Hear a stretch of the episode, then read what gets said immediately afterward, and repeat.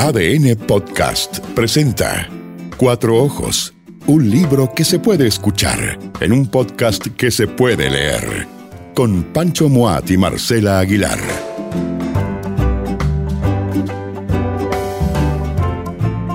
Libros y música, Marcela.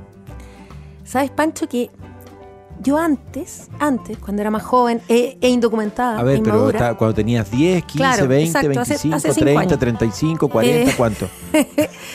bueno, yo le hacía el quite a los libros de música, porque me parecía una lata que me explicaran la música. Me Claro, parecía- la música está para escucharla. Eh, claro, para me- sentirla, para vivirla, para ir al concierto. como en una el- categoría rara de gente que trataba de explicar cosas que por qué te las te las van a explicar con palabras, decía yo. Sí, Pero- la música es música. Si la música es música, hay que escucharla y sentirla ah, con el Ya, cuerpo. ah, ya. ¿Y, qué pasó? Bueno, y me he ido encontrando en la vida con algunos libros sobre música. Algunos. Eh, sí, no, no todos. em, que, que creo que de verdad aportan algo distinto, bonito, que vale la pena Esto compartir. es como hago el símil con los libros de fútbol. Sí, Marcela. o de Así como- deporte, ah, claro. Como que bastara con ser de fútbol y te gusta el fútbol, ya el libro, ah, pasó el test. No, no, en la música es parecido. Te puede gustar una, una cantante, un músico, una orquesta, ¿eh? pero no necesariamente el libro que surja sobre ellos, de ellos o escrito por ellos, te va a interesar. Efectivamente. Entonces, yo te traje hoy día algunos libros. Sí, pero, pero llenaste la mesa acá de cuatro ojos. Tengo como Oye, que tener son- y 14 son ojos acá. Ah, 16 ojos para poder en simultáneo ver la increíble cantidad de libros alucinantes que trajiste, Marcela. Oye, pero además son pesados, entonces igual eh, fue un Sí, esfuerzo. le meten papel cuché a algunos. Es raro eso. ah, li- ¿Por Sí, qué? ¿Qué no justificación qué. tiene que cómo funciona la, La música. de David Byrne? ¿Quién es, quién es David Byrne? Porque David Byrne es un gran Byrne, artista. ah, ¿cachaste, Paul? Fue el Byrne. vocalista de Talking Heads. Ya, Eh, pero también él ha indagado en muchos otros estilos de música. ya. Y por eh, eso escribe este libro. Él, él escribe este libro, fíjate que él cuenta al final que esto él lo conversó con, con algunos amigos, eh, entre ellos David Eggers, Dave Eggers, que Dave Eggers. sí, que es un escritor estadounidense que él además tenía, tiene una revista que se llama Max Sweeney. Entonces con él con el equipo de Max Ah. sabe Sweeney mucho. trabajaron este, este libro, que es un libro bien bonito, fíjate, porque eh, reúne como distintos aspectos de la trayectoria de David Byrne. De partida está la historia de la banda, de cómo ellos empezaron a tocar. Es divertido porque además él, él estaba preocupado de, de cómo se vestían, de, de cómo el estilo, de qué hacían en el Mm. El escenario. outfit. El Ah, outfit, ¿cachaba esa sí, sí. Y todo eso, que es chistoso, pero él también hace una reflexión de, bueno, ¿de dónde viene la música? ¿Para qué sirve la música? Yo diría que la parte más, aburrida del libro es una parte que no sé para qué la hizo, Ya, que era... ver. Que además me parece tan como perecible, que es como la industria musical. Ya, esa- Entonces, una el lata. capítulo de la industria mira, musical. Oye, uno ve el libro y hay una parte que tiene como unos gráficos de torta. Esa cuestión no. No, Eso, no, sálteselo, chao, sálteselo. chao. Sí, eso es para los ejecutivos de la No, de los la- sellos que ya no Que, existen. claro, todo esto ya como que no existe. Ah. Oye, este libro, no, no me fijé de qué año es, porque yo lo leí hace años. Claro, este, este es de 2012 y tiene una reedición en 2014. Eh, bueno, y él cuenta, por ejemplo, eh, que él dice, bueno, primero, la música no tiene una progresión, no es que la música antigua, la música primitiva, la música de los pueblos originarios sea más simple, sea más fácil que la música que se toca ahora. Claro. Cada época tiene su música, dice él, y en realidad Su complejidad, su matemática. él va explicando cómo en las distintas épocas los músicos van adaptando sus creaciones a los espacios donde esa música se interpreta. O sea, lo importante que es el tema del, ambiente, el contexto de la interpretación. Entonces, la música de cámara, dice él, la ópera, todo, todo tuvo su espacio, todo se tiene que tocar en un lugar, en el lugar para el que fue creada esa música. Habla, por ejemplo, de la música que se tocaba en, en las catedrales. Y él dice, bueno, esta música sacra es, es lenta, una música que se demora, ¿verdad? Eh, precisamente porque esos espacios había que llenarlos, tenían una reverberación enorme. Entonces tú no podías estar cantando una canción que tuviera, no sé, 20 notas en un minuto porque se tuviera vuelto, el sonido se tuviera mezclado, se tuviera vuelto caótico. Entonces tiene esta, esta como eh, longitud, esta extensión, porque es necesario que la música vaya y vuelva de, esa, de esas paredes, esos muros, de esos cielos gigantescos que había en, esa época. Eh, la música tribal es una música que es para compartir, que es para bailar. Él dice, no es que la gente no pudiera hacer otros instrumentos, hace los instrumentos que son útiles, que son... Para esa expresión para, musical. Para ese tipo de música, para lo que ellos están haciendo, que es eh, compartir en comunidad. Y todo esto lo va contando Byrne. Lo va contando acá. Y eh, cuenta también cómo viene el momento de la grabación y que se transforma en un hito, porque esta música que era una interpretación efímera, hemífera, como hubiera dicho. Eh, esta, esta, interpretación que, que, tú no podías retener más que en el recuerdo, de pronto tú la puedes mantener en un soporte y, y, la puedes reproducir otra vez y otra vez. Pero él dice, claro, esto igual va teniendo ciertas limitaciones, se van perdiendo cosas de, de esa interpretación. Eh, cuenta también anécdotas de cómo, cómo se inventó el, el cassette, la cinta de grabación, eh, eh, cómo los músicos se fueron adaptando, por ejemplo, al formato del long play, muchas de esas cosas como muy entretenidas de, cómo evoluciona esta, esta industria. Eh, y también explica cómo los músicos van reflexionando sobre la posibilidad de grabar y algunos como Glenn Wood, ¿verdad? Que este, este músico ultra talentoso, que fue un niño prodigio, pianista, compositor, en algún minuto te acuerdas que dejó de, presentarse en público, nunca más se presentó en público, porque él quería eh, hacer la interpretación perfecta. Claro, y esa solo la podía lograr en un estudio. Exacto, y no solo eso, sino que él iba tomando pedazos de las grabaciones. En un purista, entonces. Era el tipo un perfeccionista, o sea, obsesivo. obsesivo iba reemplazando los pedazos que él consideraba que eran imperfectos por otras grabaciones más perfectas. A mí al revés me gusta la, la, suciedad, ¿no es cierto?, de una interpretación que se sabe no perfecta, pero está viva. ¿Ah? Es decir, no es tan tanto laboratorio, sino que es capaz de improvisarse, incluso equivocarse bajo esa lógica de Glenn Wood, pero transmitir algo. O sea, es que esto es una locura también lo, suyo, porque uno dice, bueno, pero entonces para eso no, no, que no toque un ser humano, que toque una inteligencia artificial. Escuchándote con atención me haces pensar en muchísimas cosas. Una, por ejemplo, yo era fanático, me hice muy fanático de Astor Piazzolla, mucho, mucho. Una vez tuve la suerte de ir a verlo en vivo, yo era un muchacho en Buenos Aires, en un teatro pequeñito, en la calle Suipacha, nunca se me va a olvidar. No logro recordar todavía cómo se llamaba el teatro y, y logré conseguir estamos hablando del año 83, por ahí, un asiento en segunda fila, así como que estaba Astor Piazzolla con su bandoneón ¿ah? un doble A Alfred Armstrong. ¿ah? Las tristezas de un doble A viene de la marca del bandoneón, Alfred Armstrong. Lo tenía ahí, Marcela, ahí. Y él con su quinteto, así. Y, y, y tú escucháis el fuelle del bandoneón y además la manera de interpretar de Piazzolla. Me volví loco. Me hice un fan de Piazzolla. Eh, vino a Chile después, lo, lo, pude entrevistar para Lapsi, pero después me empecé a comprar todos sus discos, vi la progresión que habían tenido sus distintos quintetos, eh, en fin, da lo mismo. Pero lo loco es que un día encontré en Buenos Aires un libro sobre Piazzolla. Por supuesto, lo primero que hice fue comprarlo. Una lata. Una lata. Me di cuenta que el libro era una especie de ensayo eh, medio como incluso te diría hasta ideológico sobre Piazzolla, pero que eh, eh, estaba demasiado lejos, por lo menos para mí, como fanático de su música, que tiene que ver con lo que tú decías al principio. Eh, así que no me conecté para nada. Y me ha pasado que ha habido músicos que en sí no me interesan tanto, de los cuales he leído libros.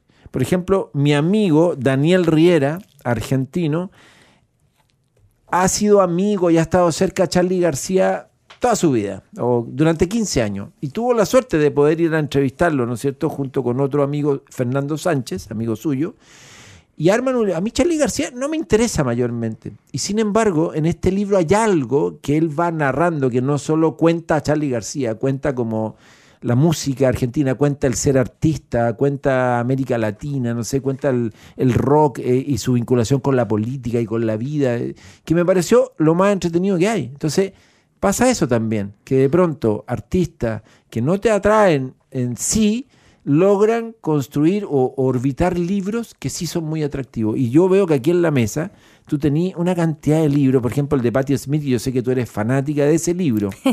es que es un libro muy bonito, Pancho. Eh, es la historia de la relación de Patti Smith eh, con Robert Mapplethorpe, creo que lo pronuncié bien. Éramos unos Eh, niños. Que él, él es un fotógrafo famoso, ¿verdad? Un artista eh, que murió de SIDA en, en el año 89. Y ellos se conocieron en el 67, eh, cuando ella llegó a vivir a Nueva York de su pueblo, ella era una niña, una joven de provincia. Oye, eran pobres, pero pobres como rata, no comían en todo el día, como que uno empieza a leer el libro y te, te- te da como hambre, porque terrible, se saltan los almuerzos, juntan los centavos, pero son artistas y se quieren, se acompañan, y es un libro muy, muy eh, delicado. eh, Lindo. Que, retrata, Bien retrata contado. muy bien, súper bien contado, que retrata, bueno, Pa- Patti Smith, ella es una escritora, es una poeta, eh, fue poeta antes, fue primero pintora, artista visual, y, y poeta antes de ser cantante y rockera, digamos.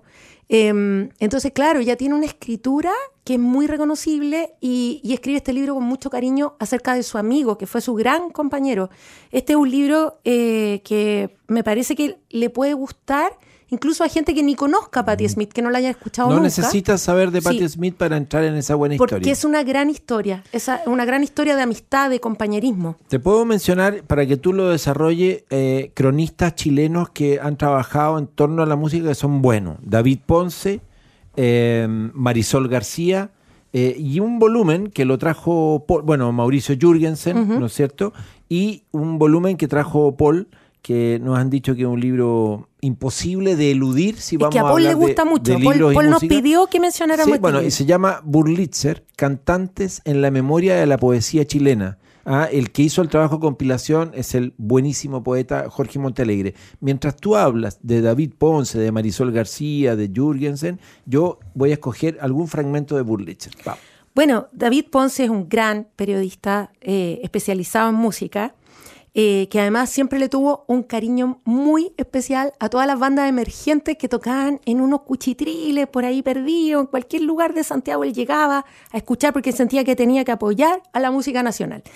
Y David eh, tiene, un, tiene varios libros, ¿ah? tiene un libro sobre Nino García, tiene este libro que se llama Por- Prueba de Sonido, que es un libro que mm, es, es antiguo, entonces es difícil encontrarlo, pero es eh, un esfuerzo enorme de hacer eh, como una especie de catastro de todo el rock nacional desde los orígenes, desde él, él parte como del- de la época de los rockeros como de rock and roll y eh, se de- va de- deteniendo en la historia de bandas como eh, los Blobs, los Jaivas, Congreso. Eh, es un libro precioso que parte en el año 56, 1956 y termina en el 84. Es un libro que sería genial que se actualizara hasta hoy. David es súper exhaustivo en este libro eh, y creo que es como... eh, si uno quisiera conocer la historia, conocer las bandas de la historia del rock chileno, este, este es un libro indispensable. Eh, hay eh, otros libros que también abordan eh, historia de la música chilena. Está Dulce Patria, de Mauricio Jürgensen, eh, que también es un libro que aborda creadores, bandas, eh, eh, digamos, del rock y el pop chileno. Está mm, de Marisol García, Llora Corazón, que es también una selección de historias sobre eh, la canción Cebolla chilena, eh, que me parece que también Qué merece... buena la canción Cebolla. merece ahí un sitial en, en esta, en, en esta biblioteca de, de libros sobre música. Eh, Marisol García también tiene una recopilación de, entrevista, de entrevistas a Violeta Parra, que también es muy bonita, eh, que está también en la colección de, de Catalonia UDP. Y hace un tiempo nosotros conversamos con Paolo Bortolameoli, que es un gran director de orquesta. director de orquesta eh, eh, chileno, eh, muy talentoso, que toca en, orquestas en todo el mundo, dirige en, todo el mundo. Eh, y él tiene este libro precioso que se llama Rubato, Rubato que significa, del italiano, viene de, robar.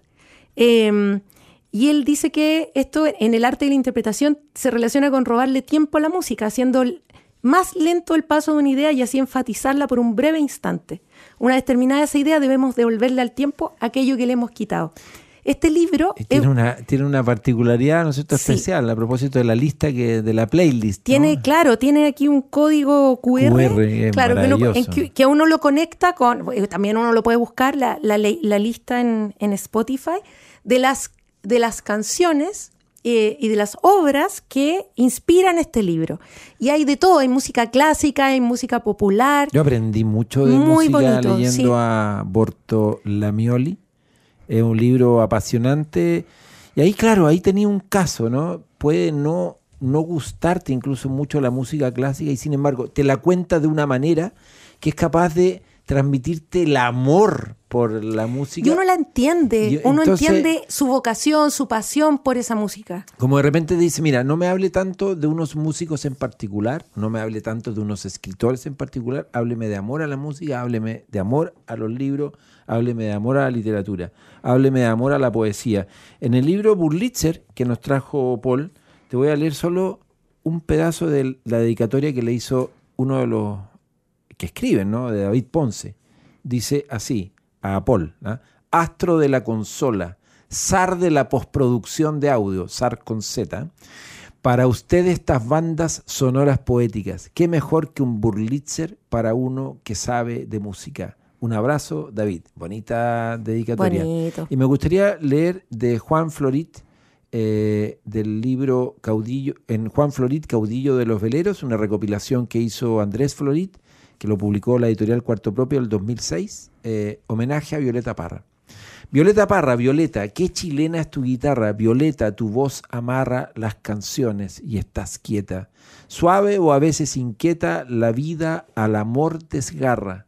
Violeta, Violeta Parra, tú bien lo sabes, Violeta, la savia vibra en la parra, lo criollo en lo que escribiste, tonadas, cuecas en farra, tu recuerdo hondo se agarra, si no alegre, siempre triste, a sones de tu guitarra. Un soneto de Juan Florit en homenaje a Violeta Parra. Ahora. ¿Y será papá de Ander Florit? Yo creo que puede ser eh, abuelo. Ah, mira. Estoy, estoy pensando por edad. Le a preguntar Porque Juan Florit nace en 1900 y fallece en 1981. Entonces me cuadra generacionalmente que puede ser su abuelo o tío abuelo, ya sabremos eso. Pero fíjate que es alucinante y ahora entiendo por qué Paul eh, trajo este libro y este es un Burlitzer, pero es que es increíble el índice de cantantes y conjuntos que aparecen citados empieza con Ava, ah, Adriana Varela, Agustín Lara y así, eh, Amy Winehouse, Ángel Parra, bueno, estoy saltándome, ¿no es cierto? Antonio Carlos Jovín, Bob Dylan, Bob Marley, Bola de Nieve, Bon Jovi, Gardel, Bardo, Chico Huarquechino y Cindy Lauper y así, ah, y se va, y no hay quien no aparezca, y es bonito el cruce, ¿no? Es decir, em, Jim Morrison, Janis Joplin, Guns N' Roses, Caruso, Ramazzotti, eh, Mario Roja, Madonna, The Beatles, Tina Turner, The Doors, The Clutch. Oye, pero alucinante. Entonces, claro, es un giro, es una mezcla, es un salpicón, eh, la mejor versión del salpicón. Oye, Paul nos trajo otro libro también. Sí, pues. Nos aportó esta mesa, que es una antología de entrevistas de una revista francesa que se llama Los Inrocuptibles. Buen título. Eh, en vez de Incorruptibles, Los Inrocuptibles. Y mm, es una antología buenísima, también creo que difícil de encontrar hoy día. Eh, y hay otras también, por ejemplo, la de Rolling Stone. También hay una, hay una antología de, de perfiles y entrevistas de la revista Rolling Stone. Eh, que siempre fueron las revistas de música, también revistas de muy buenas historias. Entonces, eh, la música, el rock, se presta para rescatar de ahí historias interesantes. Y una derivada, Marce, del tema libros y música también son los cancioneros. ¿eh? Sí, verdad. porque cancioneros que siempre estuvieron asociados a las revistas, cuando había revistas, no sé, estoy pensando incluso en la bicicleta, antes ritmo, ¿no es cierto?, que era más de, la, del comidillo, ¿no?, que, que acompañaba al mundo de la música popular. Pero hubo una época en que el cancionero era importante, gente aprendía a tocar guitarra, ¿no es cierto?, leyendo cancioneros. Y ahora, o lo intentaba, como yo. Había gente que lo, intentaba. Y, después eso se ha traspasado al formato del libro. Eh, en el último tiempo, uno, no sé, Nano Sten, me acuerdo, sacó un cancionero muy bonito, no creo que lo editó Liberalia, no, capaz que me equivoque en el sello que lo publicó. Y hubo varios grupos y cantantes, mujeres, que fueron sacando cancioneros y era una parte que significa cómo acerco la, la composición musical al que ama tocar un instrumento como la guitarra. Bueno, ahí está, ¿no? Oye, la bicicleta está ahora bicicleta. disponible en memoria chilena. ¿En serio? Subieron, Uno sí. puede ver la colección completa. Puedes ver de- y descargar los PDF Bueno, ahí de, la, un, de la un buen ejemplo, desde, desde canto nuevo hasta música popular eh, chilena, muy bonito, bonito. Igual la parte del cejillo, Pancho, ya, y aún es palabras mayores. ¿eh? Ahí uno, Bueno, ese es un mundo que- Ese era el, el momento en que uno de- tenía que decidir si quería seguir practicando guitarra o no, y ahí ya era sabes difícil. que nunca he podido ni sacar ni una nota siquiera de, de- de una No, guitarra. yo me sé, tengo como tres No, lo canciones tuyo, ahí. sí. Se, se ríen en mi voz, casa. Tu voz eh, va acorde con eso, tienes una voz afinada, dulce. Pero la, la guitarra no acompaña mucho, ¿ah? la, la Alodia, mía. Alodia Corral habrá sido, además de gran locutora de radio, cantante, habrá sabido tocar un instrumento, habrá ensayado un solito de guitarra y le habrá dedicado a alguna pareja una canción romántica potente así. No sé, yo creo que Alodia solo ponía sus discos, sus viejos discos ahí de se tango. sentaba a escuchar. ¿ah? Sí, sí. Oye, a propósito de tango, libro y literatura, eh, estoy pensando que, que el tango es, es un buen mix para, para hacer eh, un libro, porque las letras del tango son en sí, ¿no es cierto?, Y literatura. hay Y, la mucho, canción porque los Cebolla argentinos tiene algo publican muchos libros de, de- sobre sus propias glorias. Sí, efectivamente.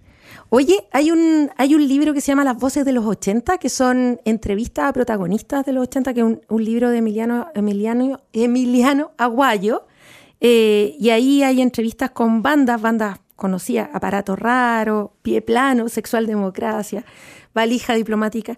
Eh, hay un libro de Manuel Mayra, que es sobre la industria discográfica. Manuel Mayra también. Salió un una de, periodista, sí. de pánico ahora, hace Sí. poco y nada. Y, Está en, la- en las em, vitrinas. Del, ¿ah? Bueno, y hay un, hay un, unas memorias, un libro de no ficción de Colombina Parra, y hace poco salió, muy recientemente, Sacar la voz de Anita Tillú, que salió en Lumen, que también es una especie de mem- memoria que tiene partes, eh, poemas, tiene, tiene letras. Lo eh, presentaron en un teatro, lo presentó el Pato Cuevas, que subió Sí, a, a sí. Instagram unas fotos muy bacanes, así como ah, del teatro lleno y ahí charlando con Anita Tillu. Y, con, y tiene fotos de la vida de Anita Tillú. Ella, Capaz que- que ella Paul- es una música muy, muy querida también y muy respetada Capaz que Paul, en cuando la ya, escena chilena. como estamos cerrando el programa, capaz que de pronto algo de Anita Tillu va, va a meter ahí en el, en el cierre de este podcast de Cuatro Ojos dedicado a los libros y la música. Sí, pero que siga sonando. Eso. respirar y sacar la voz. ADN Podcast presentó Cuatro Ojos. Libros que se hacen escuchar en un podcast que se puede leer. Con Pancho Moat y Marcela Aguilar.